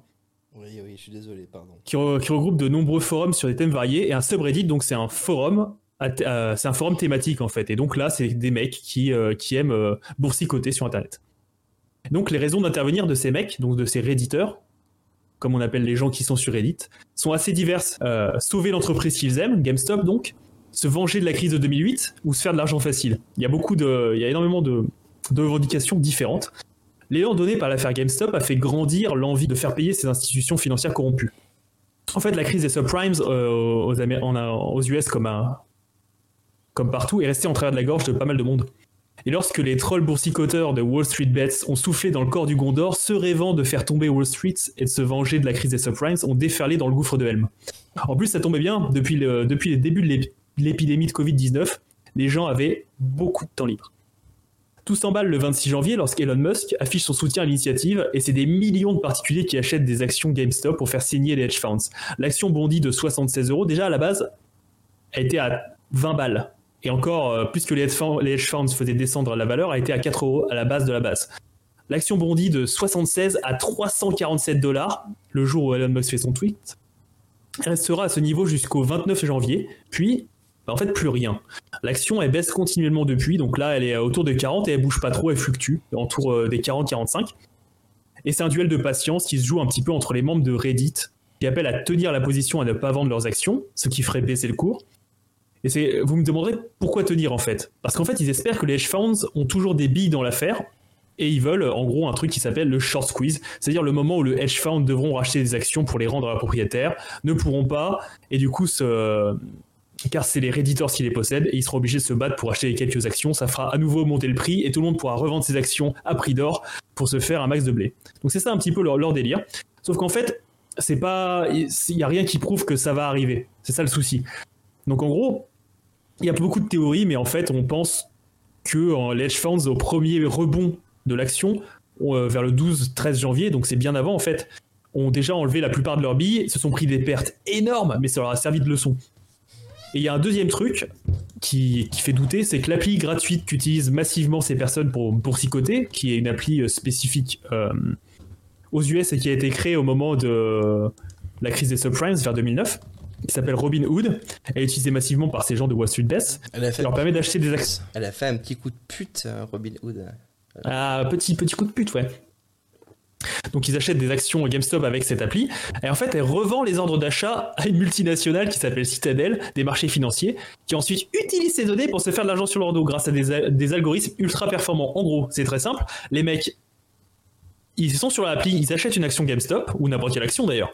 Citadel, hop, traite, euh, les données, et euh, leurs euh, super algorithmes de combat de marché financier achètent l'action juste avant et la revend à ces personnes-là, se faisant un petit, la petite marge. Quoi, C'est des marges minimes, mais sur des millions d'actions, bah, c'est incroyable.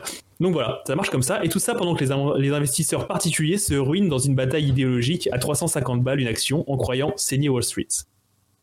Moi, ce que j'ai envie de dire après tout ça, après ce petit, ce petit résumé, c'est une deux citations en anglais. the house always wins, le casino gagne toujours. Et je citerai à nouveau partiellement Icy qui dit Don't hate the player et je terminerai par hate, the, game. Alors, qu'est-ce qu'on peut espérer un petit peu de, ce, de, cette, de cette affaire GameStop? Moi, ce que j'espère, ce qu'il y a le plus censé à espérer, c'est une meilleure, une meilleure régularisation des opérations de shorting, avec par exemple des quotas, donc d'un maximum de short. En gros, l'idée, c'est que empêcher des, de faire des, des, shorts massifs comme ça a été fait sur GameStop ou sur d'autres euh, chez Tesla aussi. C'est pour ça qu'Elon Musk est rentré dans la danse d'ailleurs. Ah oui, bien sûr. Bah- euh, il y a aussi un autre souci, c'est que les actions empruntées, pour être shortées, donc en gros, il faut que quelqu'un te les prête pour que tu puisses shorter. Elles venaient souvent d'investisseurs institutionnels qui avaient ces actions depuis longtemps et qui ont accepté de les donner, des fonds de pension, qui ont accepté de les donner à, à ces hedge funds on n'est plus vraiment dans l'objectif sociétal qu'il peut y avoir là-dedans euh, dans, un fonds de pension, de rémunérer voilà des, épargnants. Donc on peut se demander ce qui est, quel est bien fondé pour eux et euh, si ça doit continuer comme ça. Euh, donc voilà pour ça. Donc il y a cette partie-là qui pourrait être intéressante. Rien que les fonds de pension rentrent plus déjà, ça me paraît assez logique. Peut-être une interdiction du short, du short selling tel quel, de ce short selling un peu dégueulasse, qui est de dire vas-y j'emprunte et en fait dans les systèmes financiers on ça se fait pas de faire comme ça. C'est pas, j'achète un truc et j'attends de voir comment ça va se passer. Je, joue pas la, on joue pas à la roulette en fait normalement.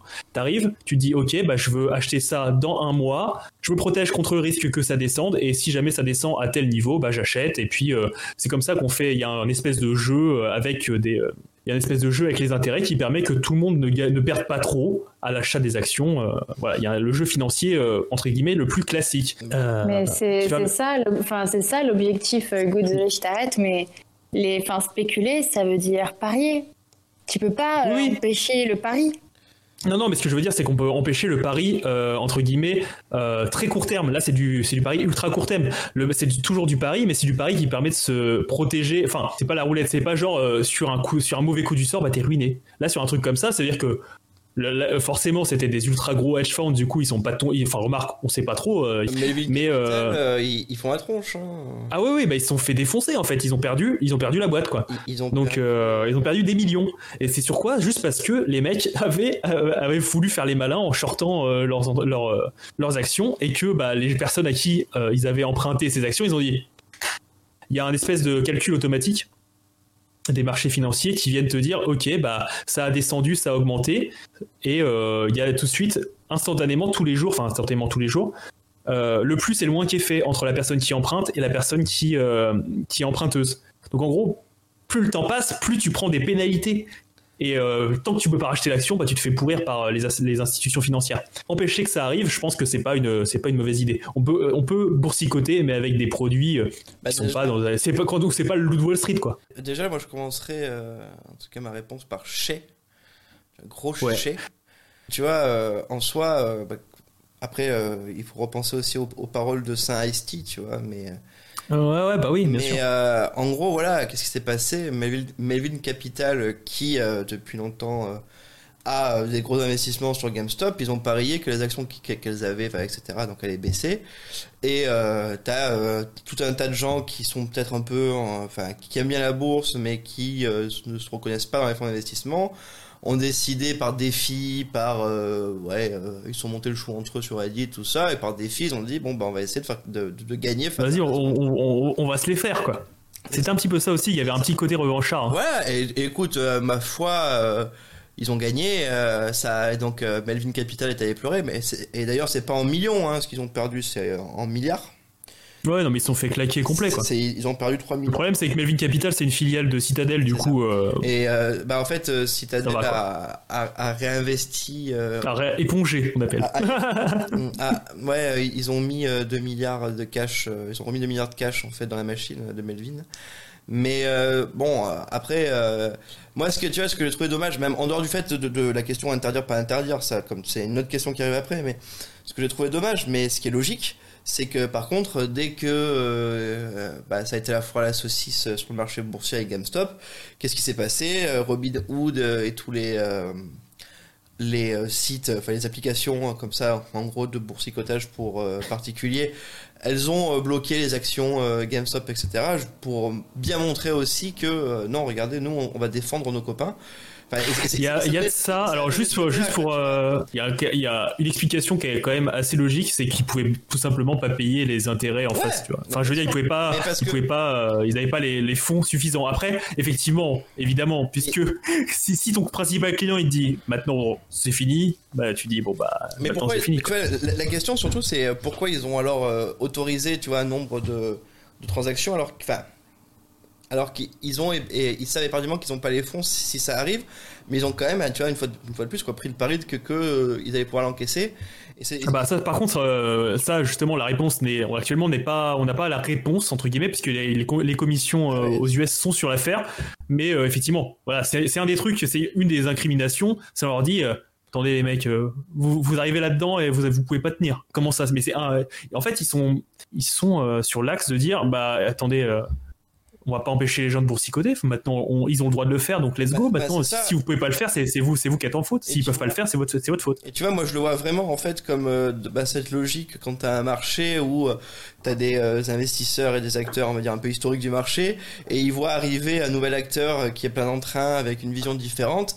Et au lieu de se dire attention, lui il arrive, il faut qu'on se modernise, il faut peut-être qu'on, tu vois, on on le prenne en compte, ils vont se dire non mais lui il n'existe pas jusqu'au moment où ce nouvel acteur euh, les prendre court et euh, bah, du coup ils vont tous pleurer entre eux parce qu'après attends. Oui il y, avait des scènes incroyables des vidéos des mecs qui chouinaient en disant que c'était la ruine. Et puis surtout, incroyable. et puis surtout oui où, où ils se remettaient pas en question tu vois mais c'est ça qui non non pas une seule seconde c'est ça qui m'a dérangé c'est ce côté c'est les trolls d'internet font la même chose qu'eux et maintenant c'est c'est une c'est une hérésie quoi. C'est ça en fait tant que ceux qui le font et qui gagnent bah, c'est cool.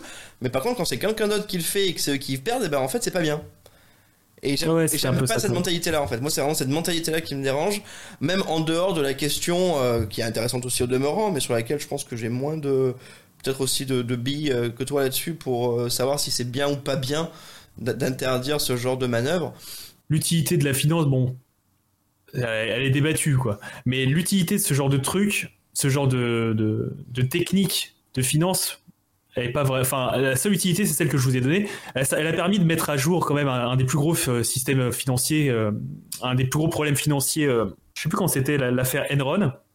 Ouais. Et en gros, cette technique de short, elle a permis de, voilà, de dévoiler ça et de les mettre au pied du mur parce que je sais plus ce qu'il fait, je, je, sais plus ce qu'il faisait, Enron, mais c'est un gros, un, gros scandale financier et ça a donné lieu à beaucoup de modifications sur les de. C'est le marché, enfin c'est le marché, c'est le marché de l'électricité, Enron, c'est ça, hein, je crois c'est de la fraude et manipulation financière en 2001. Donc c'est une affaire, il y a eu beaucoup de retombées donc euh, au niveau euh, judiciaire et puis bien sûr euh, confiance de la finance. Donc les analyses financiers, les, agences de notation et tout ont été bien chamboulées. Donc ça a donné, il a fallu plus de, règles.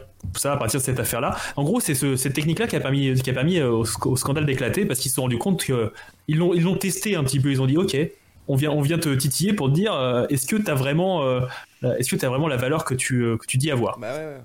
Mais la plupart du temps c'est pas utilisé comme ça. Après les mecs euh, les mecs ça faisait ça faisait pas ça faisait pas ça faisait six mois qu'ils étaient dessus hein. ah bah, donc euh, ça y va quoi. Mais attends mais GameStop euh, ça fait même plusieurs ça fait le, truc à 4 euros là c'était 4 dollars je crois. Le cours à 4 dollars ça fait un bon moment qu'ils sont dessus. Ça fait un bon moment qu'ils sont dessus. ça fait longtemps, et c'est ça qui a attiré les Redditors c'est parce qu'il a été à 4 balles et que c'est une entreprise qui qui est connue par les gamers et c'est un petit peu tout cet univers entre guillemets de personnes et ils se sont dit bah attendez cette entreprise elle, a pas cette valeur-là. Et surtout qu'en fait, il y a eu une annonce, c'est qu'il y a un mec qui a un, un start-upper euh, qui a beaucoup réussi dans la, dans la nourriture pour euh, animaux, voulait euh, révolutionner le système pour faire de la vente en ligne énormément avec GameStop. Et du coup, tout le monde commençait à avoir ah, poids en l'entreprise et il continuait à vouloir shorter, tu vois. Et du coup, les mecs, ils se sont dit, oh, ça vaut pas 4 balles, tu vois, il y a un mec qui va reprendre et donc du coup voilà, c'est ça qui a fait qui mis aussi un petit peu le, feu aux poudres. Il y a d'autres personnalités d'ailleurs qui sont intéressées à GameStop et qui ont mis de l'argent dedans.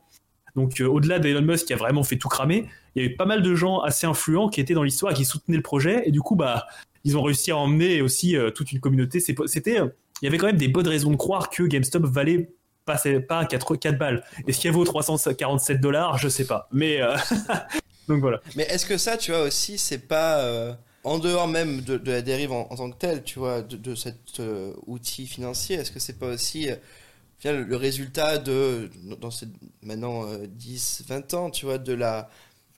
Euh, l'innovation et l'accélération des, euh, outils informatiques? le fait mhm. le fait qu'aujourd'hui tu peux euh, prendre X décisions en une seconde, quoi, chose qui était impossible. C'est ça. euh, C'est là où je voulais, je voulais en venir aussi euh, avec ma pas- question. est-ce qu'il et- faut pas revenir justement entre guillemets à, euh, tu sais, euh, justement le, le cliché de. Go back to monkey. Mais non, mais tu sais ce, ce cliché euh, des euh, boursiers, enfin des Oui. acheteurs vendeurs, tu Des sais. mecs mais- dans la, dans la salle, là, avec les ordinateurs c'est- en biais, là. Mais- avec les ordinateurs en.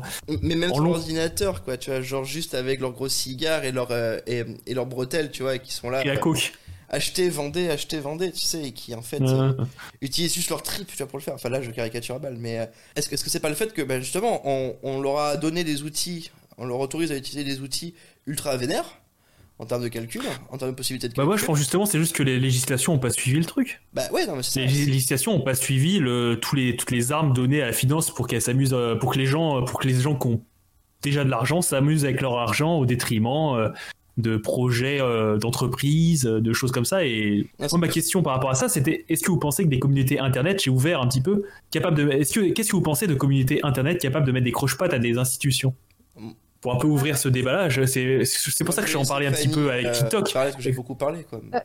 Ouais, mais ça c'est vraiment, euh, vous allez me détester. hein. C'est un peu me unpopular opinion, mais pour moi cette histoire-là, ça fait un peu un goût amer à la Révolution française, quoi. Oui, c'est ça. euh, c'est- Euh, le peuple, euh, les gamers qui font trembler les grands financiers, mais pas du tout. Alors déjà, Hugo, au début, t'as dit que les mecs c'était dans un subreddit spécialisé sur la finance, donc euh, c'est pas ma Ah oui, oui, non, mais je, mais je, je dis pas pas, par contre, c'est des, c'est des, c'est des blancs 6, c'est des blancs 6 euh, de 30-40 balais, hein. Clairement, hein. c'est- que et des mecs qui ont, euh, déjà les moyens. Ce qui est incroyable, c'est que dans, dans toute cette histoire, comment ça a été médiatisé, Ah oui, on parlait comme si la finance, c'était pas un métier, en fait, et que tout le monde pouvait faire de la finance. Oui, oui. Bah, Non, mais il y a eu beaucoup Alors de, de mauvaises conceptions. Au hein. final, les mecs de, qui ont fait toute cette histoire de GameStop, ok, ils ont fait pleurer euh, tous les grands ténors, etc. Mais au final, c'est le même jeu qu'ils ont joué et ça a rien changé. Et ils ont gagné, ils sont mis plein les poches aussi, ces mecs de sub du subreddit. Et tant mieux pour eux. qu'il y a quelqu'un qui quelques-uns qui s'y sont mis, euh, qui sont mis bien, bien sûr, évidemment. Mais bon, après voilà, euh, Après, ils ont, ils joué le jeu, ils ont réussi à les avoir, c'est bien joué. Enfin, moi, je pense surtout que, ouais, il y a, y ce modèle, tu vois, de la, de la finance telle qu'on la connaît, mais vraiment, là, on parle de, de, de- de cette haute finance, quoi. On parle pas de la finance d'entreprise, quoi. Vraiment, la, euh, cette finance des, des euh, places boursières qui, aujourd'hui, ben, va à une vitesse folle. euh. En effet, Fanny, t'as raison. euh, je pense que le traitement médiatique a été, euh, une fois de plus, aux fraises. Parce que je pense que c'est plus, tu vois, une bande de, justement, euh, de gens qui, pour x, y raison, euh, attention, je suis pas là à juger la raison de pourquoi du comment, une de leurs passions, euh, c'est euh, ben, de boursicoter. Boursicoté, ouais. Voilà, c'est leur trip, ok. Et euh, ils se sont dit, ben tiens, euh, euh, là il y, a un- il y a un délire qui est en train de se monter. Justement, euh, il y, a, il y a ce côté aussi, je pense, provoque, quoi. Tu vois, à force de dire. Ah mais de ouf, Ah oui, mais, mais quand, quand j'ai dit que euh, c'était troll boursicoteur, c'était exactement ça. Et- Et après, bah, c'est comme je l'ai dit, quand les mecs ils ont commencé à faire flamber le truc, tous les gens qui avaient la haine, ils se sont pointés et puis ils ont commencé à tout acheter, tu vois. Pour moi, ils ont, ils ont joué avec les règles que la- dire Wall Street euh, a créées. Voilà, ils ont pas. Enfin, parce que c'est ce qui s'est passé. Moi, j'ai vu ça après où les, bah, les gros euh, hedge funds ils sont euh, montés au créneau en disant oui, ils ont été méchants avec nous. C'est illégal ce qu'ils ont fait. En fait, non, ils ont vraiment utilisé les règles. Ils ont utilisé les règles que eux-mêmes avaient mis en place, tu vois. Ils ont Oui, c'est ça.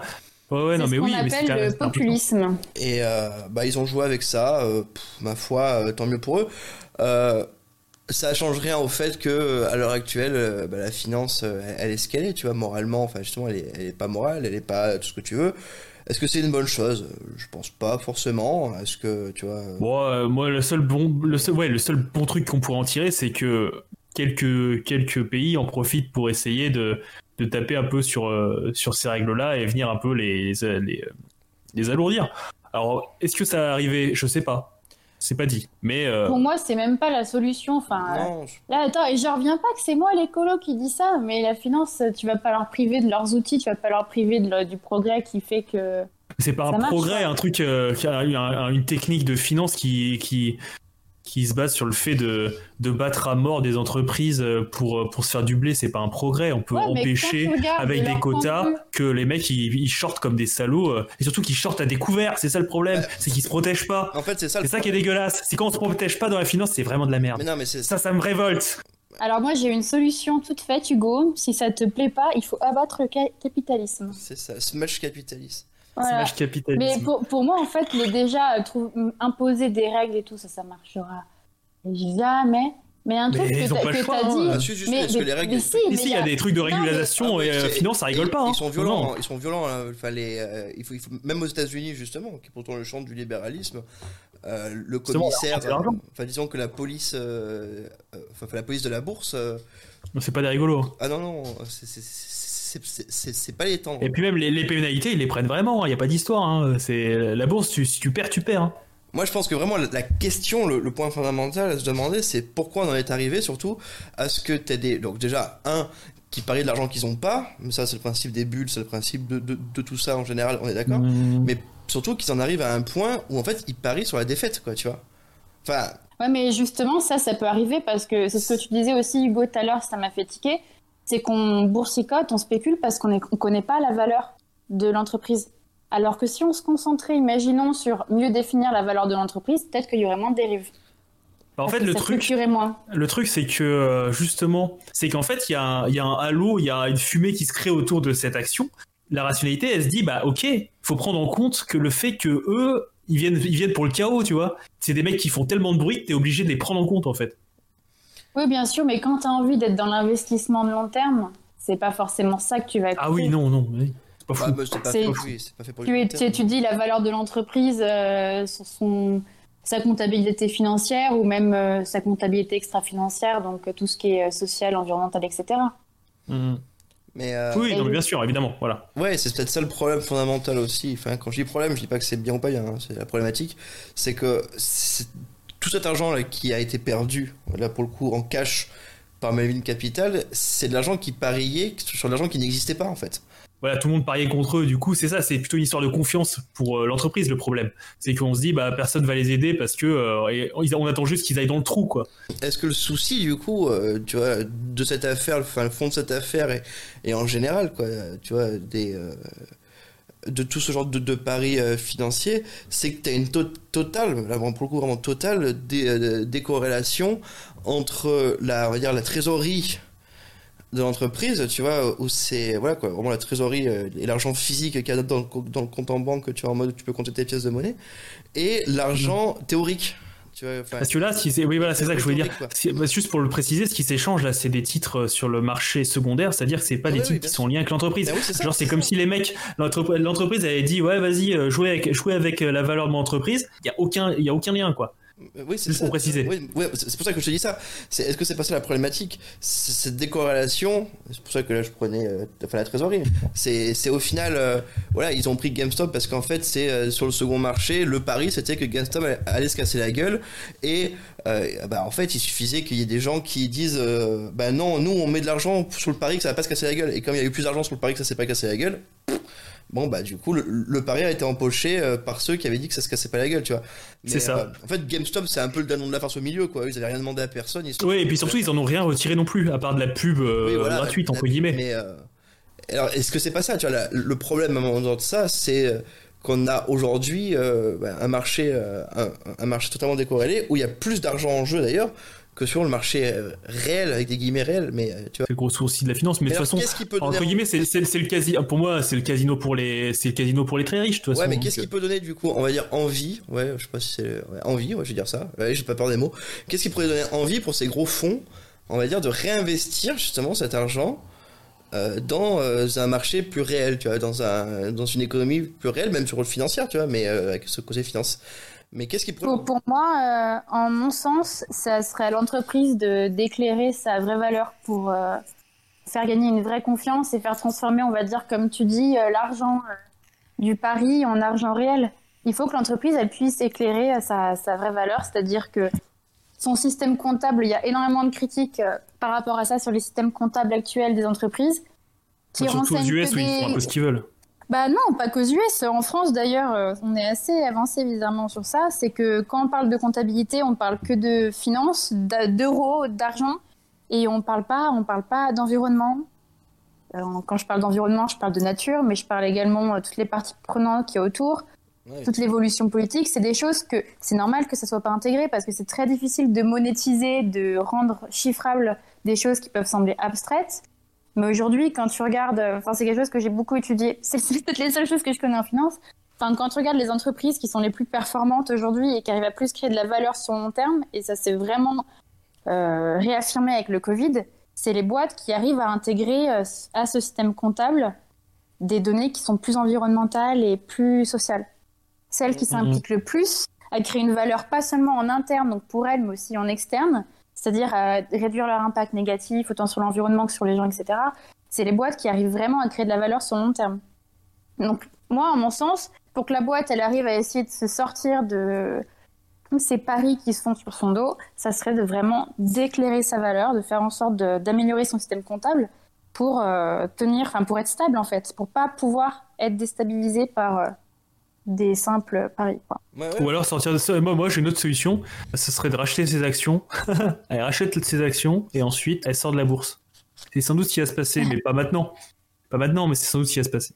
Pour, euh, pour la boîte là ou pour, Pour GameStop, euh, GameStop? n'a aucun intérêt à être en bourse. Bah là, je pense qu'ils sont fatigués. euh, les DG de GameStop, ils veulent juste se reposer. Ouais, mais là, justement, comme je dis, ouais, oui, oui, oui, c'est ça. Mais de toute façon, là, il va y avoir un nouvel élan, on va voir où ça va les mener.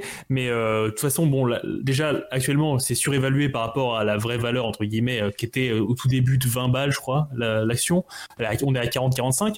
Mais euh, le meilleur, la meilleure solution pour moi, c'est que tu rachètes tout et puis euh, tu dis tu sors de la bourse et laissez-nous tranquilles avec vos conneries là. Ouais, sinon on demande à Elon Musk de racheter la bourse et de la mettre sur Mars. Et puis. euh, Et, et voilà. Et Et plus de voilà. problème. il et plus de problème. Est-ce que, est-ce, je suis pas, est-ce que on peut finir ma chronique sur ça? Je suis pas sûr. Ah, si. Donc euh, je dirais euh, non.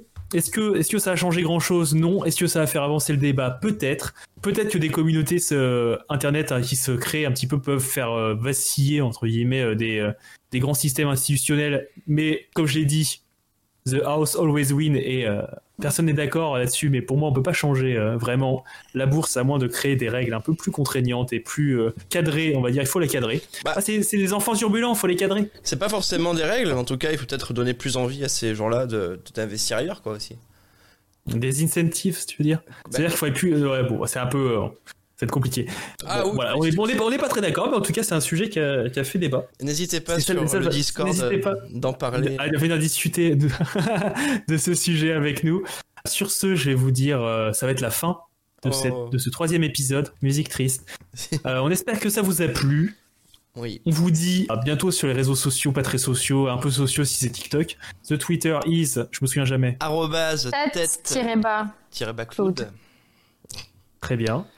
On a un Discord, venez discuter avec nous, ça sera coolos. Et puis on vous dit à la prochaine. Bisous bisous. À bientôt. Au mois prochain. Salut.